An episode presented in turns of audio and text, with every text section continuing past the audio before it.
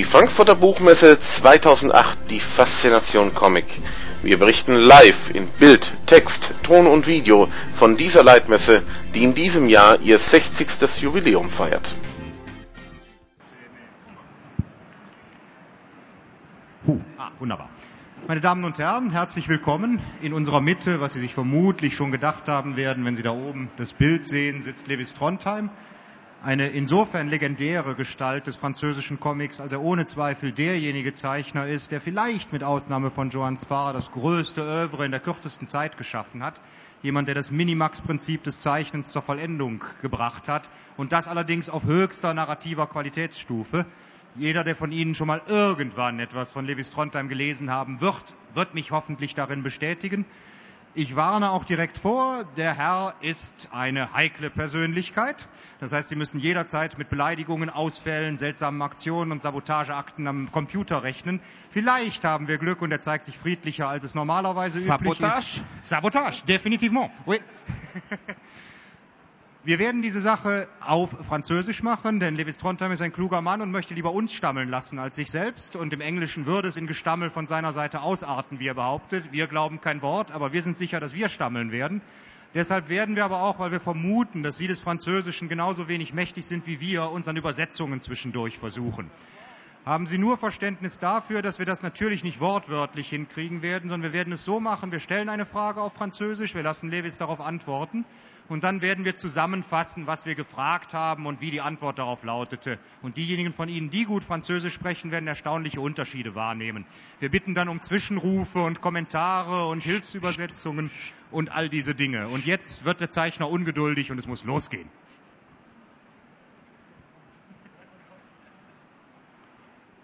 Hallo? Bon, commençons. Ich würde gerne anfangen mit Fragen, auf, äh, die sich auf Außerdienst beziehen, weil das jetzt einer der oder der autobiografische Comic ist, den er gemacht hat, der am stärksten mit seiner Rolle als Zeichner und Autor zu tun hat. Und da würde ich ihn gerne fragen, er, er, schreibt da ganz am Anfang, schreibt er, dass er sich eher als Erzähler denn als Zeichner fühlt. Das würde ich ihn gern fragen. Bon les bis. Euh, je voudrais commencer avec euh, Désœuvré, parce que c'est euh, de tes, euh, BD autobiographiques celui ou celle dans laquelle tu t'occupes de toi-même en tant qu'auteur et en tant que dessinateur. Et là, tout au début, tu dis, je cite, je ne me suis jamais senti dessinateur. J'avais envie de raconter des histoires. J'ai ensuite fait ce que j'ai pu avec mon dessin. C'est comme ça. Tu es plutôt un raconteur qu'un qu qu dessinateur, un raconteur d'histoire. Euh, oui, ja. tu peux expliquer un peu. En, en fait, j'aime pas du tout parler de moi et de mon travail. er mag es nicht über seine Arbeit zu sprechen. Was die Sache natürlich etwas schwierig macht. Parce que j'ai l'impression toujours d'être un imposteur, parce que je ne suis pas un dessinateur euh, virtuose. J'ai dû travailler pas mal pour arriver à, à créer un, un, Stil qui me convienne un minimum. Also er sieht sich selbst als Hochstapler an, der also nur das zeichnet, was er jetzt wirklich äh, braucht, um seine Geschichten zu erzählen. Et en plus de ça, au niveau de la narration, je suis toujours en train d'improviser, page après page, case après case. Donc j'ai aucun recul sur mon propre travail et je ne relis jamais mes albums. Also er improvisiert, er improvisiert Seite für Seite, sogar Bild für Bild.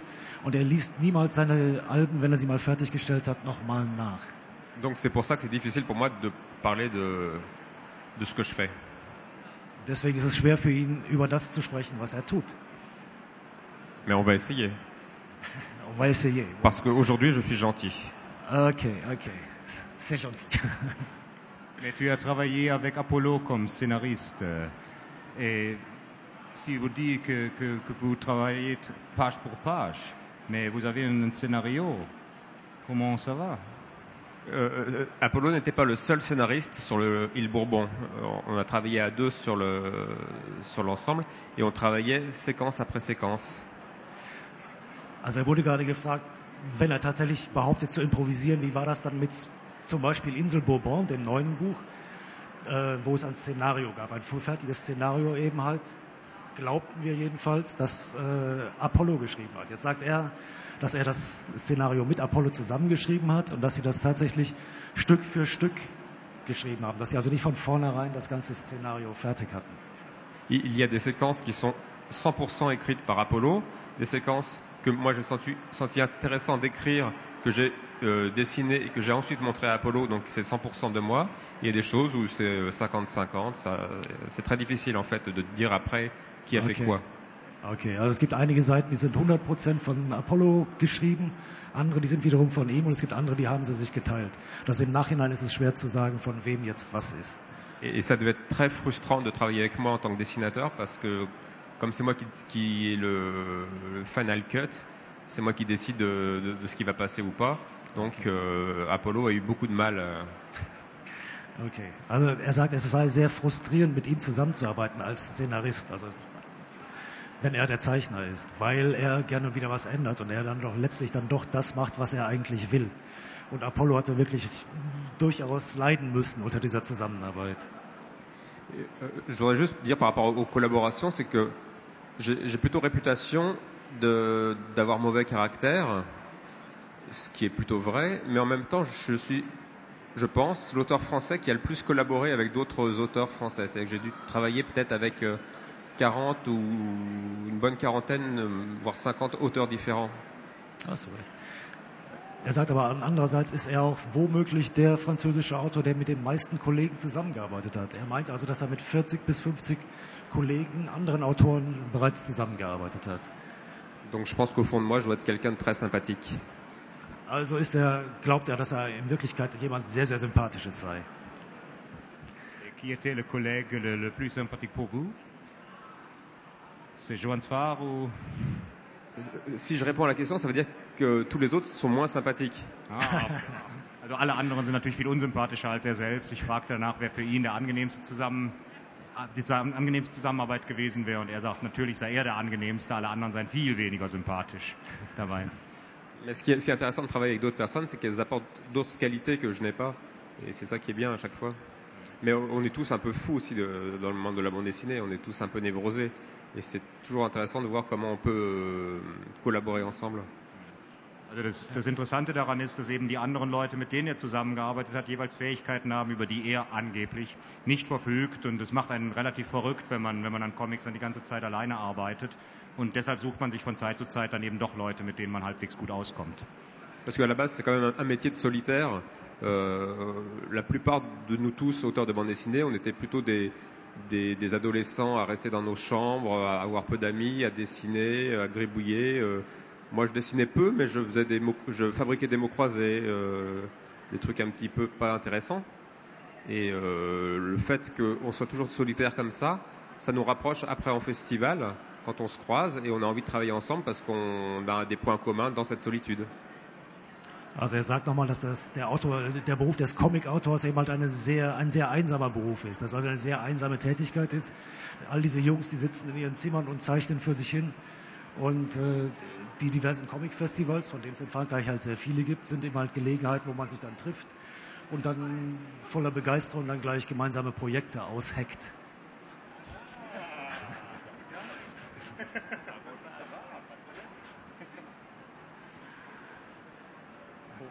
Plus de questions, c'est fini Merci, thank you.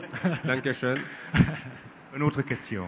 Une autre question. Oui, dans, dans des œuvrés, vous avez déclaré une phase d'absence comme dessinateur de la bande dessinée. Et vous avez retourné avec Île de Bourbon avec presque 300 pages. C'était, ouais, c'était bizarre pour moi. Retourner avec ça, un, un projet qui, qui, va durer, qui va durer à peu près un an ou quelque chose comme ça pour vous. Était-ce vraiment une, une phase d'absence ou seulement le travail avec Île de Bourbon Non, en fait, euh, souvent on croit que j'ai rien fait euh, pour euh, cette période qui précède désœuvré, où c'est une sorte de crise de la quarantaine, mais en fait je travaillais, j'ai, travaillé sur un projet qui jusqu'à présent fait 250 pages, que j'ai arrêté en commençant désœuvré, et que ces 250 pages qui existent, qui sont dans des tir- de tiroirs, mais comme je suis un gros menteur, j'aime bien raconter des, des histoires. des, des, des bobards. Ja, also er sagt, er hat also auch zu der Zeit, als er außer Dienst geschrieben hat, hat er nicht durchaus, hat er durchaus keine wirkliche Auszeit genommen, sondern er hatte damals wirklich gearbeitet. Er hatte gerade eine Geschichte angefangen äh, von 250 Seiten und hat dann einfach aufgehört, weil er keine Lust mehr hatte und hat dann einfach tatsächlich irgendwie ja eine Aus, dann, dann eine Auszeit genommen. Aber er hat tatsächlich äh, prinzipiell nie wirklich aufgehört zu arbeiten. Mais il, euh, en fait, Désœuvré arrive à un moment dans ma carrière où je, sature un petit peu avec l'album cartonné classique de 46 pages en couleur. Et euh, même si j'ai déjà fait avant des albums en noir et blanc avec euh, une grosse pagination, c'est un moment où j'ai envie de faire des choses différemment et de ne plus être obligé de faire euh, ce système franco-belge. Also außer Dienst ist zu einer Phase entstanden, also ganz stark mit Alben im klassischen Format von 48 Seiten, Farbe festgelegt und sowas beschäftigt war. Und er sagte, er wollte da einfach raus, wollte wieder kleine Sachen machen, Sachen in Schwarz-Weiß mit ganz vielen Seiten und damit ein bisschen aus dem typischen franco-belgischen Comic-System ausbrechen und neue Dinge dort wieder etablieren. Et, et maintenant, je, je, ne travaille plus du tout comme avant, c'est comme sur les albums comme Lapino ou Donjon, où je faisais des choses de façon très classique avec des pages au, au format A3, avec les traits tirés à la règle. Euh, maintenant, je travaille sur des livres blancs, euh, comme si je faisais un vrai livre, et euh, je travaille page après page de cette façon-là, ce qui fait que je peux emporter mon livre un peu n'importe où, comme je veux. Et ça, ça, se rapproche de la littérature, ça se rapproche d'une bande dessinée en forme, d'écriture. Ja, also sein Interesse an den klassischen, klassischen Abenteueralben ist eben halt dann äh, immer mehr geschwunden und er arbeitet im Augenblick zum Beispiel unter anderem an einer Geschichte in Großformat, wo er in, in, auf A3 großen Seiten schreibt und wiederum Seite für Seite schreibt und nicht genau weiß, woraus hinausläuft, was er eher als Literatur sieht als als äh, Comics, weil es eben halt tatsächlich Schreiben ist. D'ailleurs, il y a, y a une autre citation que j'ai ici de, de Désœuvré. Es gibt ein anderes Zitat aus Désœuvré, wo er aus, aus, außer Dienst, Entschuldigung, wo er sagt, dass äh, Spiegelman gesagt habe, dass der Unterschied zwischen ihm und den französischen Autoren sei, dass die französischen Autoren eher zeichnen, wie sie schreiben.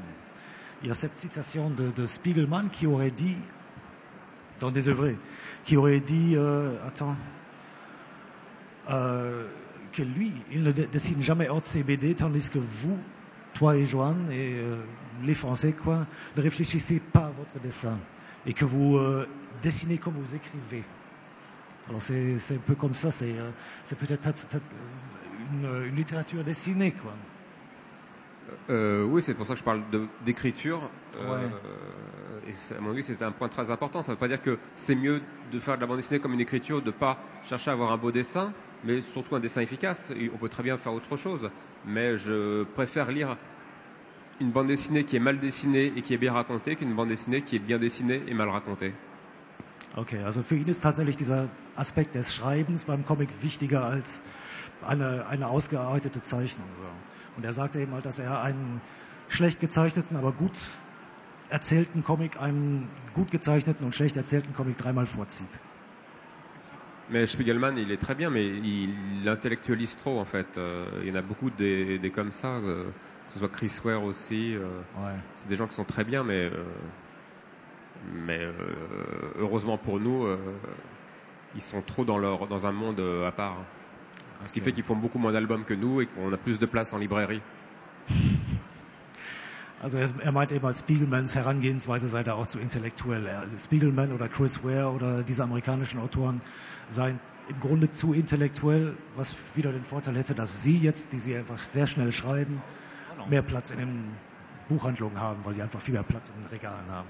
Est-ce que c'est un phénomène américain, spécialement américain, d'intellectualiser les bandes bah, J'ai surtout l'impression que, le, que nous, en, Europe, on a bien digéré euh, Maos de, Spiegelman, qu'on en a tiré des, leçons, euh, des principes, euh, et qu'aux États-Unis, il y a beaucoup d'auteurs qui sont assez froids dans leur narration et dans leur dessin, que ce soit Chris Ware, Daniel Cloves, euh, Adrian Tominet, même Seth, c'est des gens qui sont très froids. Ils n'utilisent pas le dessin comme une écriture.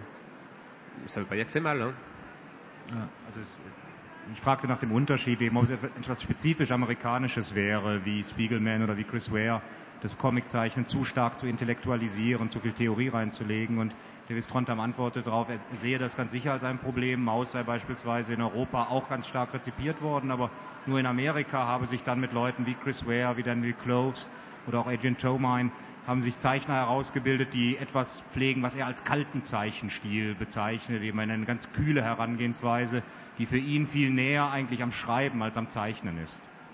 Je, suis, je suis étonné qu'il n'y ait pas eu une génération euh, de, de, jeunes auteurs américains qui soit beaucoup plus euh, riche qu'elle n'est. Il y a des bons auteurs, des bons jeunes auteurs comme Craig Thompson, mais je suis étonné qu'il n'y ait pas plus d'auteurs que ça.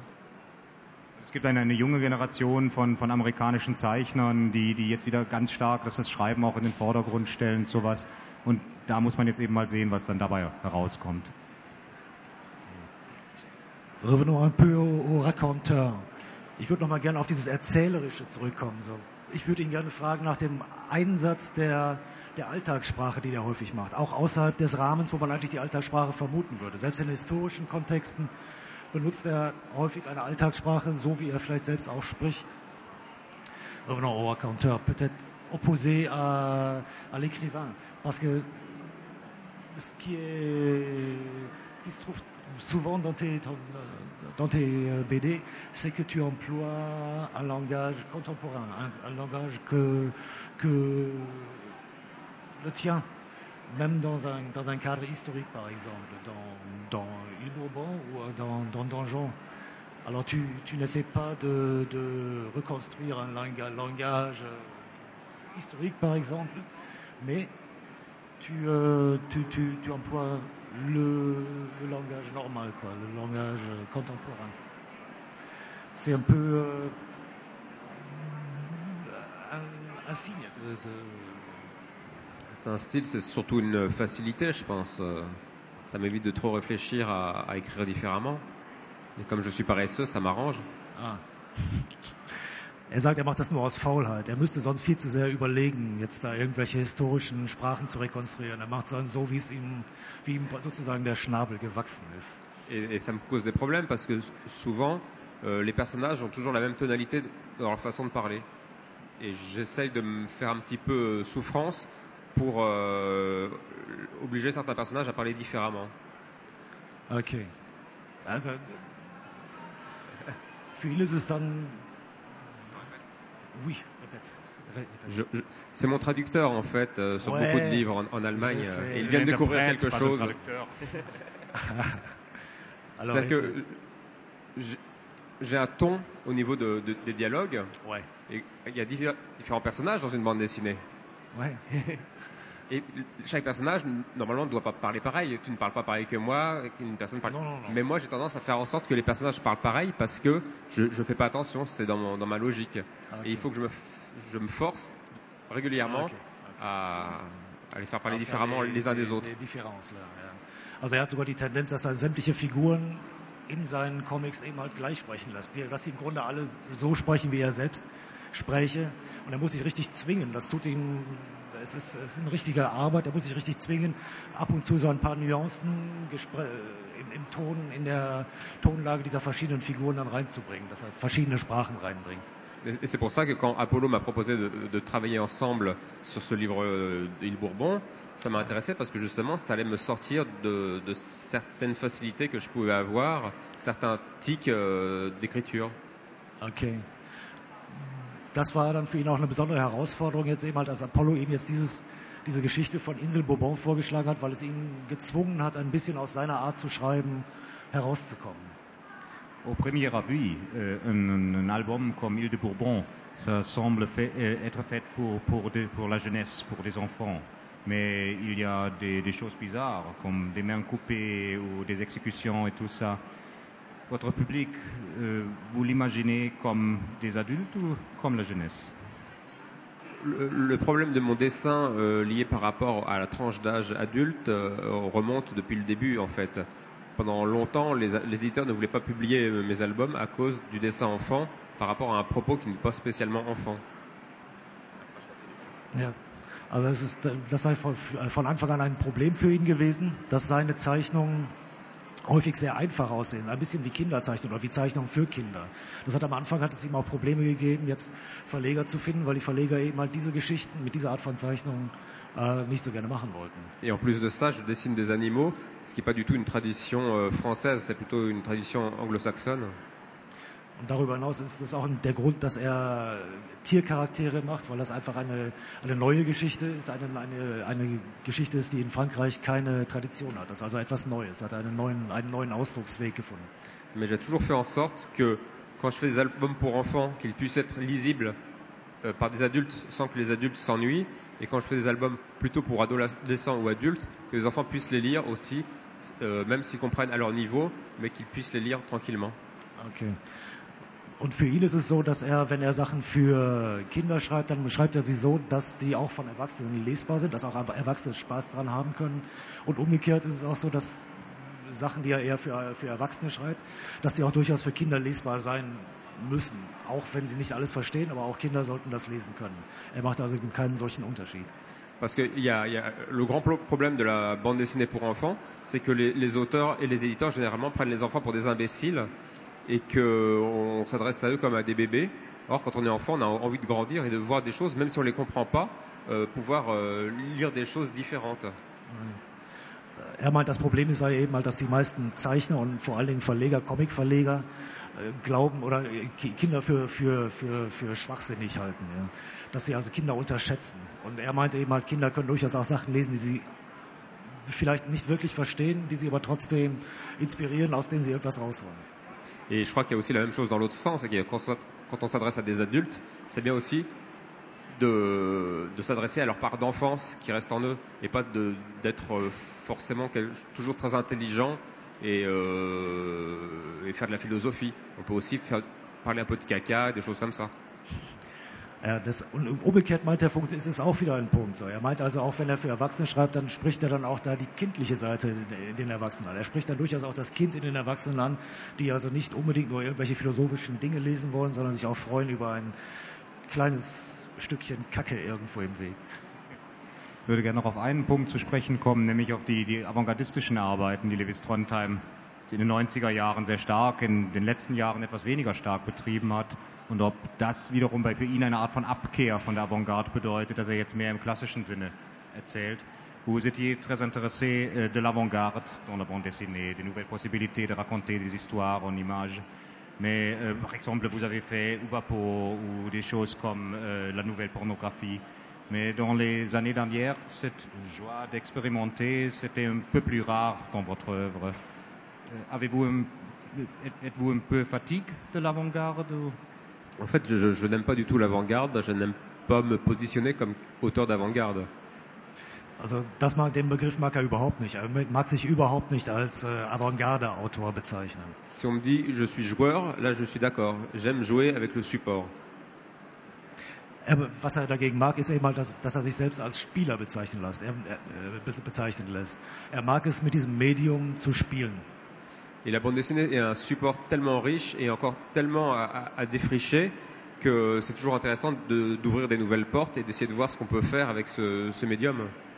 Und das Medium Comic ist eben halt so reichhaltig, so verschiedenartig, dass es unglaublich viele Möglichkeiten gibt, damit, damit äh, spielen zu lassen.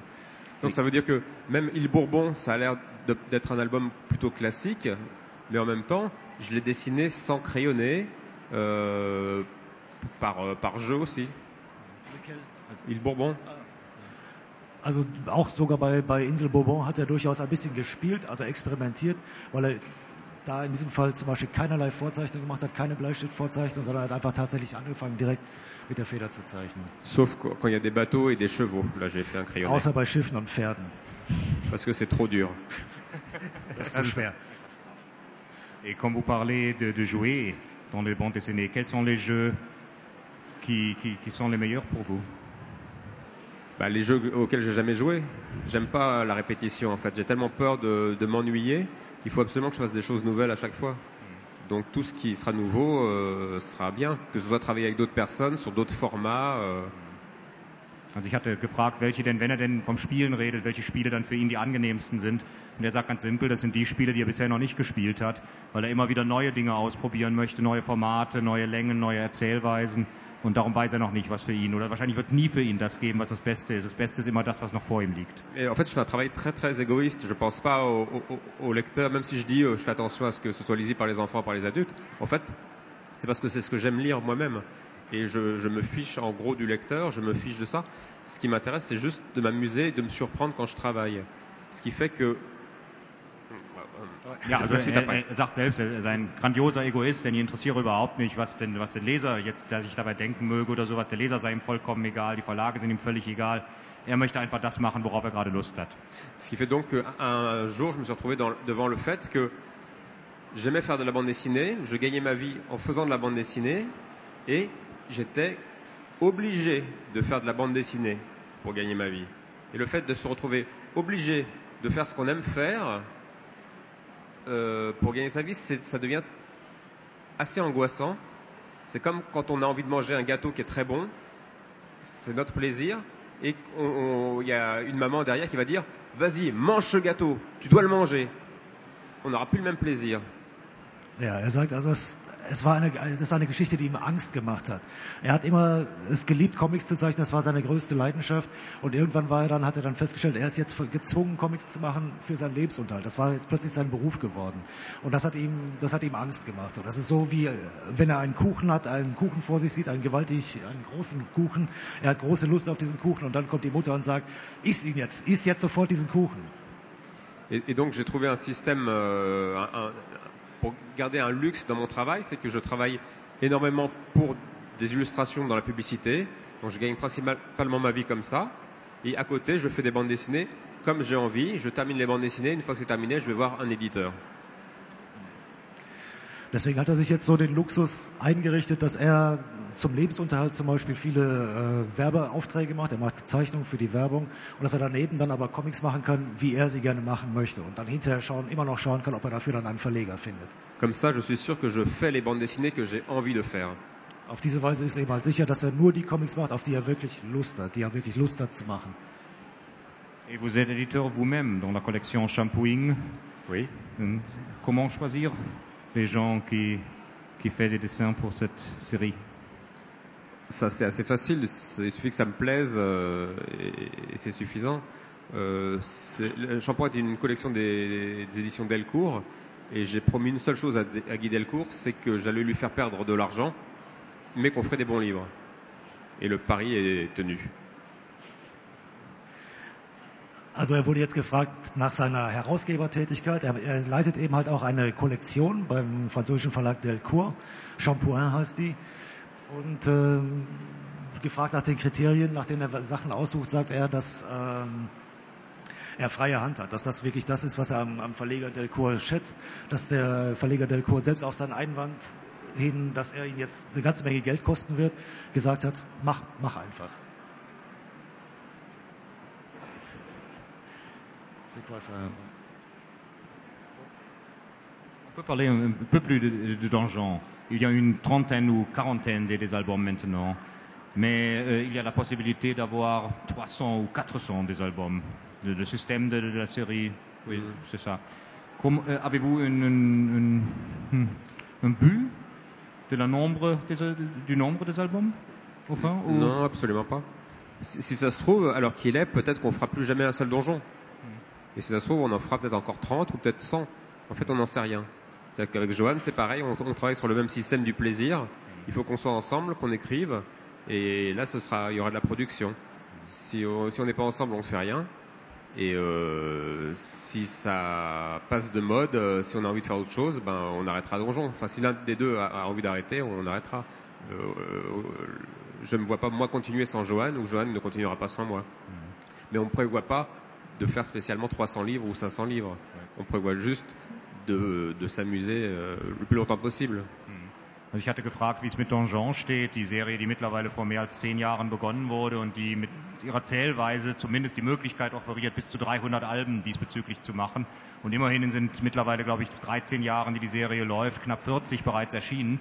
Und ich fragte, ob es irgendwo da mal ein Ziel gäbe, was er zumindest anstrebt. Und er sagt, nein, ein Ziel gibt's da nicht. Die endgültige Zahl wird man sehen. Er macht einfach dann daran weiter, wenn er Spaß hat. Er und Johann Zwar, die zusammen die Szenarios schreiben. Und ob dabei dann am Ende 100 herauskommen oder 150, das wird man sehen. Und es wird ein bisschen davon abhängen, ob das jemals aus der Mode gerät, ob Sie keinen Spaß mehr daran haben. Aber Sie machen jetzt erstmal ohne größeres Ziel weiter. Und wenn es dann irgendwann ein paar hundert werden, ist ja auch kein Drama. Tu as rajouté des choses. Hein. Pas du tout. Comment ça se passe la, la collaboration avec Johan sur Donjon bah, au, au, début, c'était euh, Johan qui voulait toujours travailler avec moi parce qu'on était euh, dans le même atelier. Il voulait qu'on fasse des albums ensemble et il me proposait des, des projets régulièrement euh, à faire à deux. Okay, also ich habe ihn gefragt, wie jetzt diese Zusammenarbeit mit Joan Sfar funktioniert, die ja gemeinsam sämtliche Alben der Reihe Donjon schreiben. Und er sagt, dass sie eben halt früher gemeinsam in einem Atelier gearbeitet haben und Joan ihm ständig, Joan Sfar ihm ständig irgendwelche Projekte vorgeschlagen hat. Et j'ai toujours refusé tout ce qu'il me proposait. Und er hat immer alles abgelehnt, was er ihm vorgeschlagen hat. Also Nevis hat immer alles abgelehnt, was Joan Sfar vorgeschlagen hat. Jusqu'à ce qu'il me propose le, les premières pages de, de Donjon. Bis zu dem Moment eben halt, als er ihm die ersten Seiten von Donjon vorgeschlagen hat. Et donc là, j'ai dit oui. On a travaillé sur le premier volume, puis sur le deuxième. Et après, Johan se sentait frustré de ne pas dessiner lui-même. Et donc m'a dit, j'aimerais bien faire une histoire qui se passerait dans le futur, euh, avec les personnages qui, ont, qui auraient vieilli. Okay, so, so haben sie dann also die ersten zwei Bände gemacht und haben auch Spaß dabei gehabt. Und dann war Johann Zwar ein bisschen frustriert, dass er nicht selbst zeichnen durfte bei der ganzen Geschichte.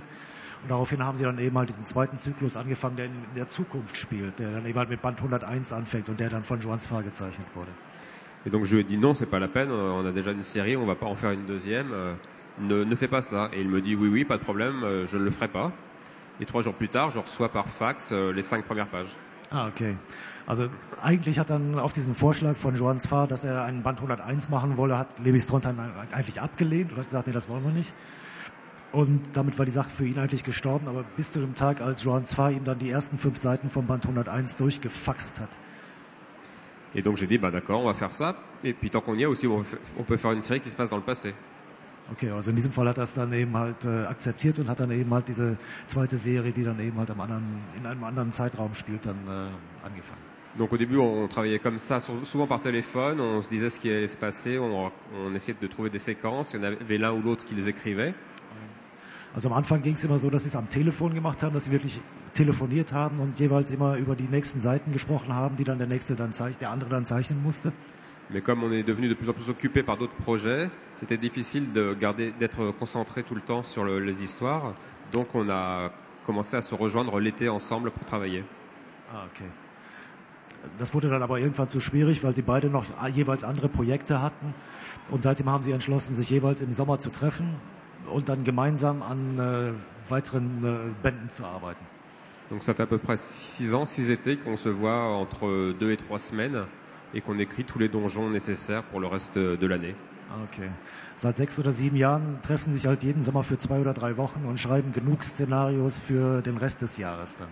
Et quand je dis qu'on écrit, c'est-à-dire qu'effectivement en deux semaines, on va écrire deux scénarios, deux albums entiers euh, et, et découpés, dessinés, parce qu'on dessine aussi. Ah, okay. euh, on est côte à côte et on fait une case, deux cases, trois cases. Une fois qu'on ne sait pas quoi faire, on passe la, la, la page à l'autre Ah, et okay. il continue. Also so, so, so schreiben sie dann jeden Sommer mindestens zwei Szenarios und zeichnen aber auch gleichzeitig. Sie setzen sich nebeneinander an einen Tisch und zeichnen. Und wenn einer nicht mehr weiter weiß, dann gibt er das Zeichenblatt dann dem anderen weiter und der macht es dann weiter. Ich möchte noch eine Frage stellen zur Präsidentschaft von Davis Trondheim auf dem Comic-Salon in Angoulême vor einem Jahr, die ziemlich Furore gemacht hat damals. Und als jemand wie er, der bisher eigentlich immer so etwas scheu auf den Comic-Festivals aufgetreten ist, war da plötzlich wie entfesselt in der Möglichkeit der Gestaltung. Vous étiez président du Festival d'Angoulême en 2007. Cette expérience, euh, est-ce que, ça a changé votre euh, avis de la monde de BD avec toute la publicité et tout ça pour vous? Bah, non, comme j'ai refusé la, plupart des, choses à faire, euh, ça s'est bien passé. J'ai refusé qu'il y ait une exposition sur mon travail, sur ma vie et mon œuvre. Donc déjà, ça m'a évité de, prendre un coup de vieux. Also er sagt, sein Blick auf die, die Comics hat sich damit gar nicht groß verändert, denn er hat ja so ziemlich fast alles verweigert, was man von ihm als Präsident erwartet hat. Er hat keine Ausstellung über sein Lebenswerk zugelassen, wie es bisher üblich war. Er hat sich einfach allen Pflichten entzogen, soweit es ging. Et après, j'ai quand même accepté le jeu des interviews sur euh, une année, mais pas pour parler de, de mon travail, mais plus pas pour euh, être le, le représentant euh, de la bande dessinée et dire que la bande dessinée c'est quelque chose d'intéressant, qu'il y a beaucoup de choses très différentes, il y en a pour tous les publics, pour tous les goûts, et essayer de, que la bande dessinée ait une meilleure image à travers les médias. Es war dann immerhin mal ein, ein Jahr, wo man, wo jetzt weniger für sich selbst sprach, sondern als Repräsentant für eine ganze Gattung, nämlich für die ganzen Comic, immer wieder befragt wurde, immer wieder dafür auftreten musste. Und das ist natürlich bei der Vielfalt der Formen, die es da gab, für ihn dann auch eine ganz interessante Aufgabe trotz allem gewesen. Mais je, je n'aime pas les prix, je n'aime pas les honneurs, euh, et je n'aime pas parler en public. Ja, also er, er mag weder Preise zu bekommen, noch mag er irgendwelche Ehrungen, noch liebt er es besonders vor Publikum aufzutreten. Und dann glaube ich, werden wir ihm jetzt vielleicht auch diesen Tort allmählich mal ersparen und das Gespräch hier oben langsam beenden. Ok, dann beenden wir es. Alors ça c'est euh, le signal. Alors on va terminer là maintenant le, le débat. c'est, Non, euh, non, on peut continuer longtemps. Ah, der, der könnte jetzt noch lange weiterreden. Ich weiß jetzt nicht, wie es mit der Zeit ist. Das weiß ich auch nicht, aber das können wir mal überprüfen. Oh, Zeit wäre noch. Zeit wäre noch. Okay, es ist, Dann ist, machen wir. Okay, on commence. Ma- Maintenant, posez-moi des vraies questions intelli- intelligentes. C'était pas intelligent là Jusque-là Des vraies questions sur la bande dessinée. De la bande dessinée? Oui. Quels sont vos dessinateurs favoris euh, Quels sont vos favoris? Non, j'ai pas, dit- pas en France, mais Des questions intelligentes. des intelligents en Chine, par exemple. Ah. Ah oui, oui, oui. C'est trop intelligent pour vous, oui. Les meilleurs dessinateurs chinois? Ah oui? Oui. Il y a Zhang Chongqie. Xiao Tu, tu connais? Oui. bah, J'ai inventé un nom. Menteur. Bon, ok, essayons, essayons quelque, quelque chose d'autre. Euh, tu sais, euh, un, des, un des, des- des- grands thèmes ici sur, le, sur, sur- la foire, c'est euh, le livre électronique, le support élec- électronique pour la, pour la littérature.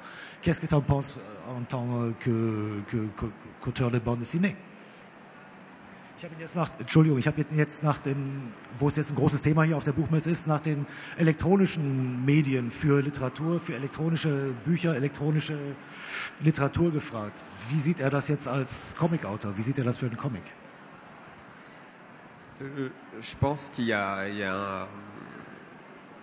C'est c'est une question très compliquée. C'est une question intelligente.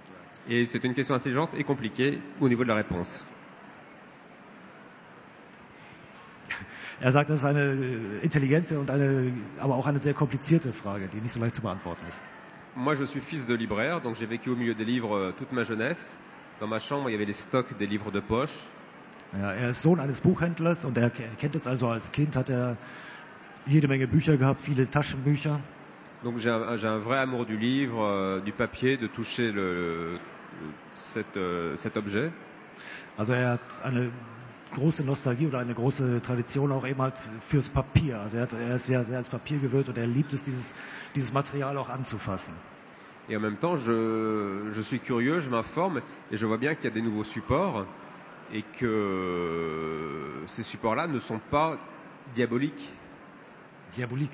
Diaboliques. Okay, also auf der anderen Seite sieht er durchaus, dass es eben halt auch andere Trägermedien gibt außer dem Papier und dass auch diese anderen Trägermedien eben halt auch diese elektronischen Speichermedien eben halt nicht des Teufels sind.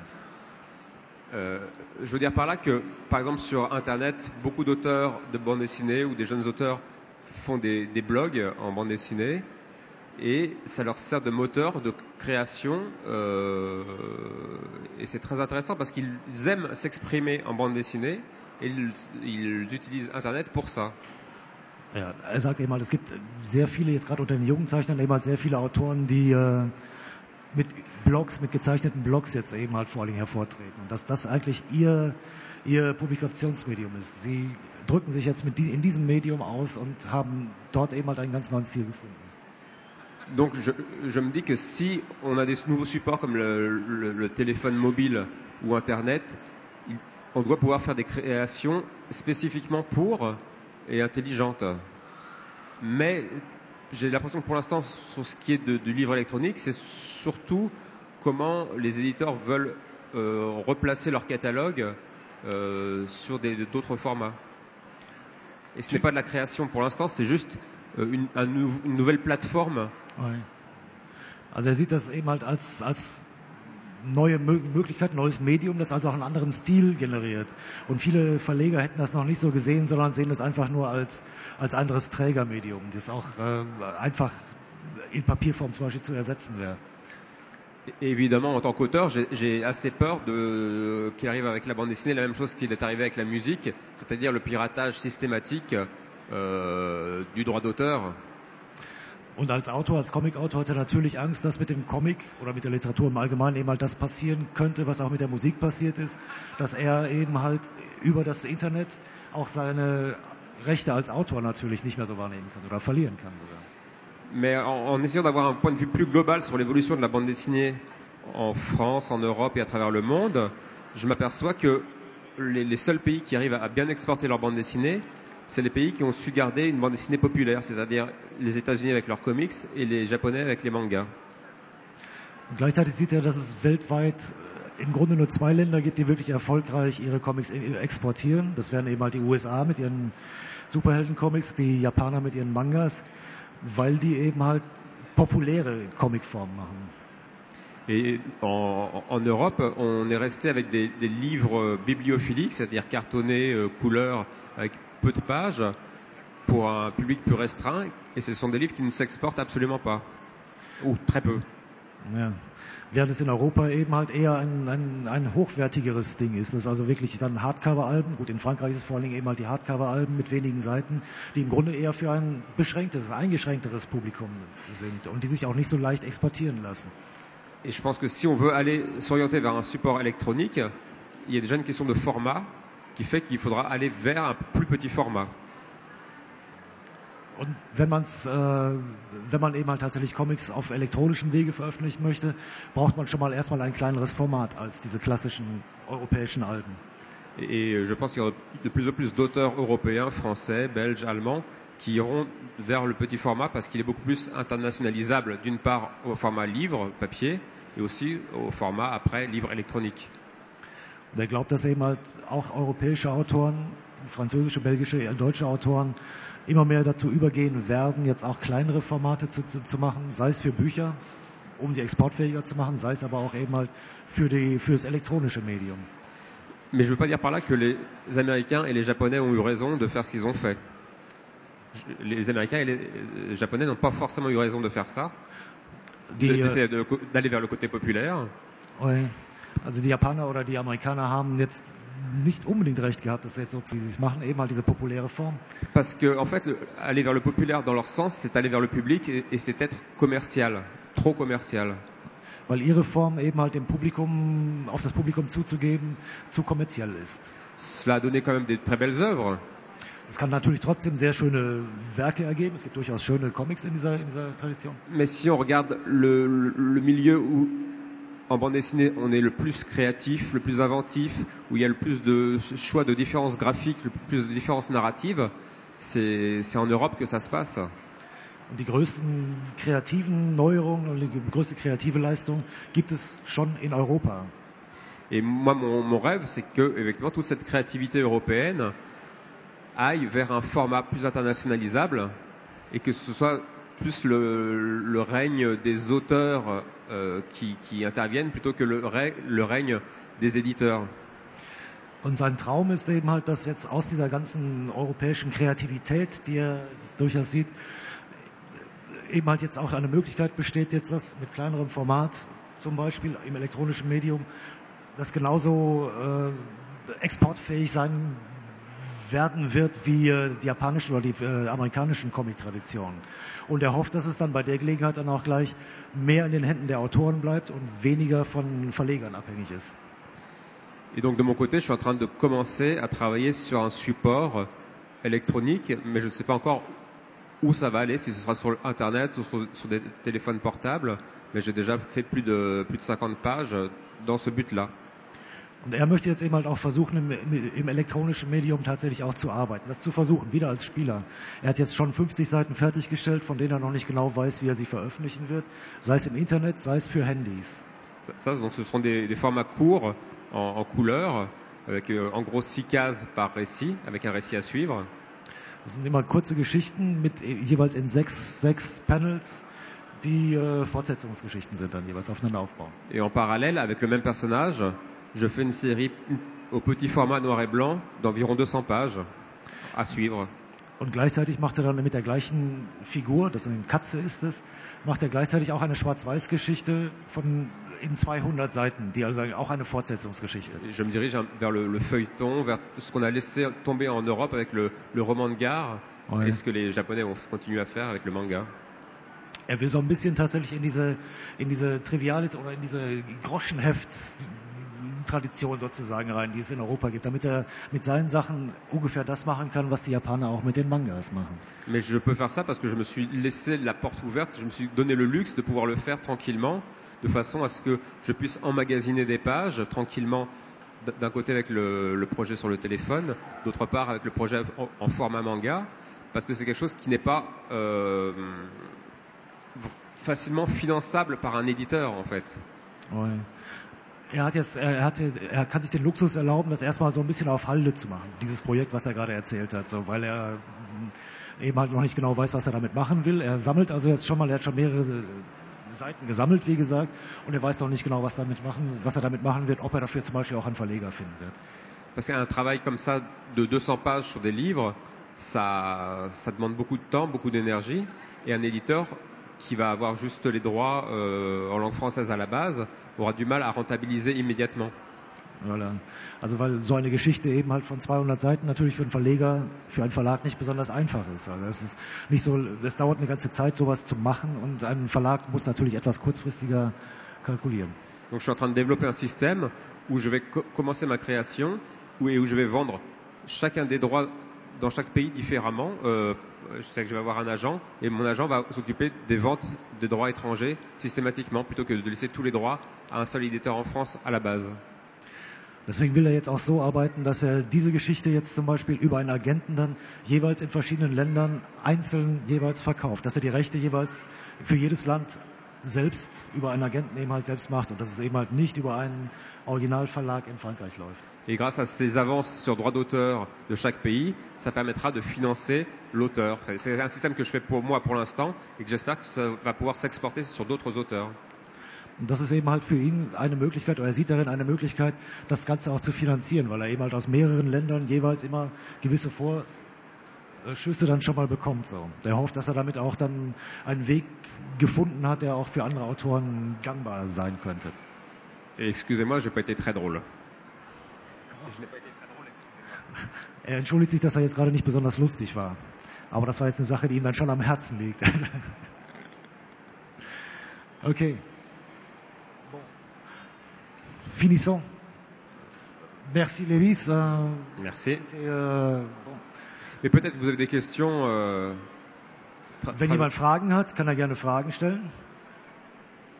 Ah,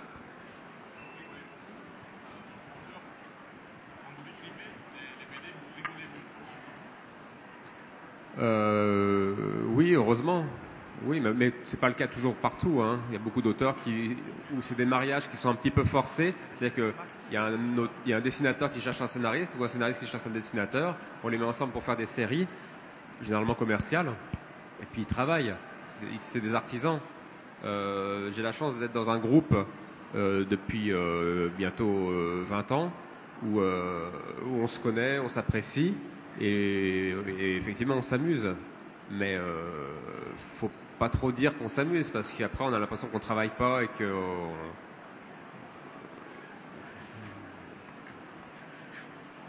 Also er wurde jetzt eben halt gefragt, ob er jetzt einfach, einfach, ob das einfach auch was zu lachen gibt, wenn ich es eben halt richtig, weil es was zu lachen gibt bei der Arbeit an Comics.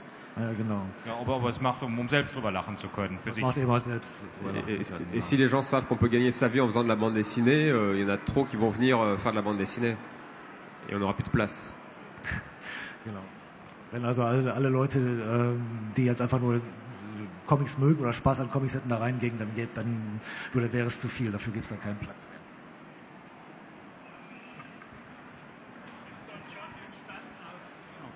Danke. Ist Don John entstanden aus der Idee, äh, diese Computerrollenspiele zu persiflieren? Donjon. Donjon, c'est une persiflage des, des, des jeux Des jeux électroniques, des jeux de vidéo. Si, si Donjon a été euh, au début, si c'était... Euh, con- Non, ça, ça vient plus du, du jeu de rôle en fait. Euh, Johann Sfar euh, faisait beaucoup de jeux de rôle quand il était euh, euh, jeune. Et euh, maintenant, il aimerait bien développer ça en, en jeu vidéo. Also es geht also weniger, weniger auf Computer, auf Videospiele zurück, als eher auf äh, Rollenspiele. Also jetzt solche Rollenspiele. Johann Zwar hat das wohl als, als junger Mensch gerne gespielt, diese Rollenspiele, und das hat, hat er darauf Bezug genommen dann. Johann Sfar aimerait aussi beaucoup développer euh, Donjon dans l'audiovisuel, que ça devienne un, un film de cinéma. Mais j'ai dit non. Sie hatten sogar den Vorschlag, dass es zu einem Film verarbeitet werden könnte, ob man da tatsächlich irgendwie was, was Audiovisuelles draus machen könnte, und sie haben das abgelehnt. Parce que le, le jour où on va s'intéresser à ça, non seulement Donjon, c'est pas possible de faire ça en un seul film. Fait, il faudrait faire trois séries télé en parallèle. Et les- les- le jour où on fera vraiment ça, ça veut dire qu'on arrêtera de faire les, les livres. Also das, weil es, es wäre allein schon schwierig, weil man daraus nicht einen einzelnen Film machen kann, sondern müsste, man müsste daraus drei verschiedene Serien machen. Und wenn sie das machten, dann hätten sie keine Zeit mehr für irgendwelche anderen Sachen.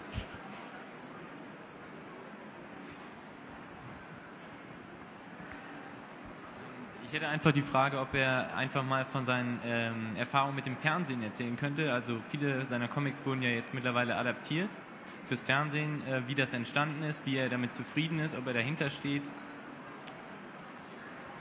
Que tu peux dire quelque chose sur tes, sur tes expériences avec la télé il y, a, il y a quelques, quelques projets euh, qui, qui ont été euh, faits pour la télé. Et tu, es, tu en étais content ou comment ça, ça- ça s'est passé Alors, très étonnamment, j'ai eu beaucoup d'expérience avec la télé. Euh, Il y a eu euh, beaucoup d'adaptations, que ce soit La Mouche, euh, Zoski, euh, Allez raconte. Et maintenant OVNI. Es gibt also verschiedene Projekte eben halt. Es gibt dieses Alle Raconte, was er zusammen mit äh, José Parondeau gemacht hat. Und es gibt einen Band OVNI, das ist äh, ein auch in Deutschland nicht erschienener Band ohne Worte, den er mit einem anderen Zeichner zusammen gemacht hat. Sans doute parce que souvent mon dessin est facilement euh, animable. Das sind eben halt Geschichten, die tatsächlich animierbar sind, sozusagen, für Animationsfilme. Peut-être aussi parce qu'il y a un concept derrière qui est intéressant. Das ist ein Konzept, das man das man interessant gestalten kann, ja. Mais euh, pour moi, je ne vois pas le- le- l'expérience télévisuelle comme quelque chose de, de formidable. Pour moi, c'est un plus, mais le- la base, c'est le livre. C'est que j'ai pas de rêve américain avec l'audiovisuel. Je, je rêve pas de faire du cinéma. Euh, L'endroit où on est le plus tranquille, où on est le plus créatif, où on peut faire vraiment ce qu'on veut, c'est la bande dessinée.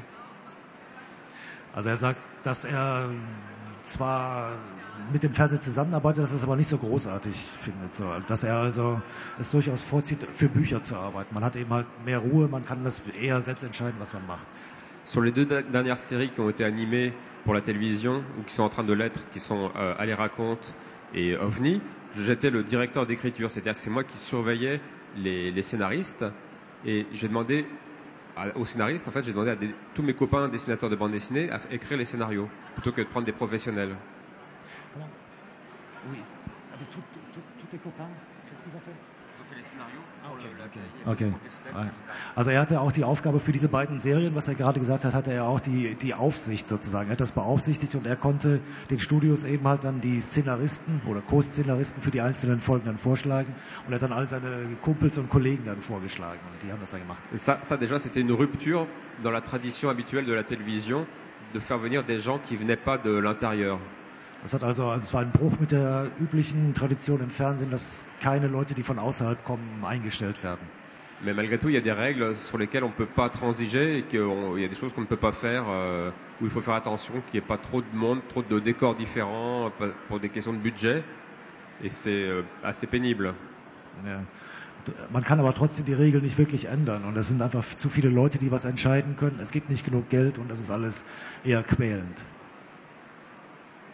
Et euh, j'ai jamais travaillé très longtemps pour la télévision, c'est que j'ai juste fait le travail de, de scénario ou de direction d'écriture, mais je n'ai pas été réalisateur, je n'ai pas été animateur. Er hat also nur das gemacht, was er eben gesagt hat. Er war also dann tatsächlich der direkt, also der, der, der Koordinator für eine ganze Serie und hat auch an den Szenarios ein bisschen mitgearbeitet, aber er hat niemals, als, niemals als Animator, als Animator, als Zeichner gearbeitet und auch niemals als Regisseur. Et j'ai régulièrement Johan Sfar en ce moment euh, au téléphone. Il est en train de faire deux films en même temps. Un, c'est une adaptation du Chat du Rabbin en dessin animé, et l'autre, c'est euh, un film en, avec des acteurs sur la vie imaginaire de Serge Gainsbourg. Et euh, il, il en peut plus, il n'a qu'une seule envie, c'est de retourner à faire des pages de bande dessinée. Okay. Also er, er telefoniert in letzter Zeit sehr häufig mit Johannes Fahr, der im Augenblick an zwei Filmprojekten gleichzeitig arbeitet. Sowohl an einer, an einer Zeichentrickfilmversion von der Katze des Rabbiners, als auch an einem Realfilm über das Leben von Serge Gainsbourg. Und er will nicht mehr, er hat keine Lust mehr. Und er jammert ihm immer am Telefon das Ohr voll, dass er dringend wieder nach Paris zurück möchte an seinen Zeichentisch. Noch mehr Fragen? Ähm, ja, mich würde nur interessieren, ähm, gibt es ähm, bestimmte Zeichner oder andere Künstler, die, wo er sagen würde, die hätten ihn beeinflusst oder lenkt ihn das eher ab, wenn er sich andere, ähm, die Arbeiten anderer Künstler ansieht? Les artistes qui, qui, qui, qui, qui t'ont impressionné au début. Impressionné ou influencé Les deux. Influencé plutôt. Euh, Karl Barks m'a beaucoup plus influencé. Euh, Massimo Mattioli, euh, pas mal aussi. Karl Barks, Massimo Mattioli.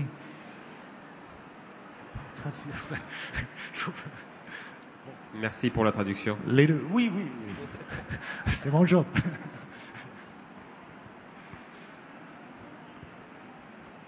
Nochmal zu Don John. Ähm, ich mag die Serie sehr. Donjon. Concernant Deswegen die Donjon. Frage äh, Donjon Monster. Das sind immer andere Zeichner. Ähm, sucht ihr die aus oder kommen die auf euch zu oder seid ihr Freunde oder wie, wie funktioniert das? Pour les Donjons Mons- Monsters, euh, comment est-ce que vous choisissez les, les dessinateurs Est-ce que vous choisissez, toi et Joanne, ou est-ce que les auteurs vous contactent pour, euh, pour faire part Il y, a, les deux qui existent. Parfois, on contacte des auteurs dont on aime le travail, euh, qui vont nous dire oui ou qui vont nous dire non, ou alors qui vont nous dire oui et puis après ils vont, dire, ils vont avoir le scénario et au bout d'un an ils vont nous dire finalement je le fais pas. Et il y a aussi des jeunes qui viennent nous voir pour euh, proposer leur service. Es gibt beides. Also sie schlagen schon immer verschiedenen Kollegen immer was vor. Die meisten sagen erstmal zu und sagen, sie machen mit. Und äh, wenn sie dann das Szenario sehen, sagen sehr viele Leute dann wieder ab. Und auf der anderen Seite gibt es auch vor allen Dingen junge Zeichner, die auf die beiden zugehen und gerne was zeichnen wollen. Par exemple, on a demandé à Robert Crumb, il a dit non. Sie haben zum Beispiel Robert Crumb gefragt, er hat Nein gesagt. On a demandé à Mike Mignola, il a dit oui. Sie haben Mike Mignola gefragt, er hat Ja gesagt. Et après, il a dit non. Danach, danach hat er dann, dann Nein gesagt, nachdem er das Szenario gesehen hat.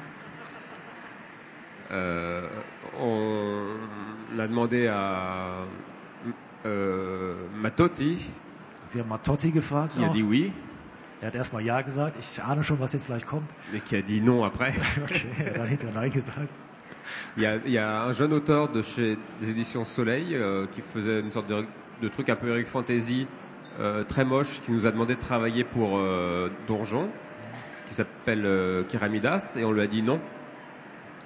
Es gab einen jungen Autor, der für Soleil äh, arbeitet. Ich glaube, die gibt's auch hier auf Deutsch, die Sachen bei, bei Splitter oder so. Keramidas heißt der, der nach äh, Levi Strondheim sagen ganz, ganz hässliche Comics macht. Deswegen haben sie erstmal Nein gesagt, dit non parce qu'on n'aimait pas son dessin, on n'était pas proche. weil sie seine Zeichner, seinen Zeichenstil nicht mochten. Et il nous a dit mais je peux faire, euh, je peux dessiner différemment. euh, Laissez-moi faire une page d'essai.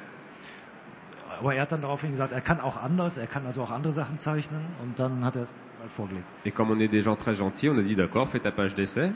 Et, et ça a marché, c'était très bien. Und weil sie eben halt sehr nett sind, haben sie ihm dann gesagt, okay, dann versuch's einfach mal. Und es hat dann gut funktioniert. Mais en fait, maintenant, on aime plus travailler avec des, des- des gens qui connaissent déjà Donjon que des grands noms, que des célébrités qui connaissent pas Donjon et qui vont faire une sorte de travail de mercenaire, pas toujours euh, convaincant. Ouais, also Donjon ist natürlich mittlerweile sehr bekannt und sie wollen jetzt auch nicht irgendwelche Leute jetzt einfach so als Lohnzeichner, als, als Söldner sozusagen einstellen. Ich glaube, wir müssen es der Zeit wegen jetzt hier beenden, auch wenn ich sicher bin, dass noch diverse Fragen da sind. Gleich geht das Signieren an Tisch 4 los. Ich klebe hier vorne die Nummern dafür aus, kein Problem. Aber vielen, vielen Dank an Lewis Trondheim für diese Geduld und diese Freundlichkeit.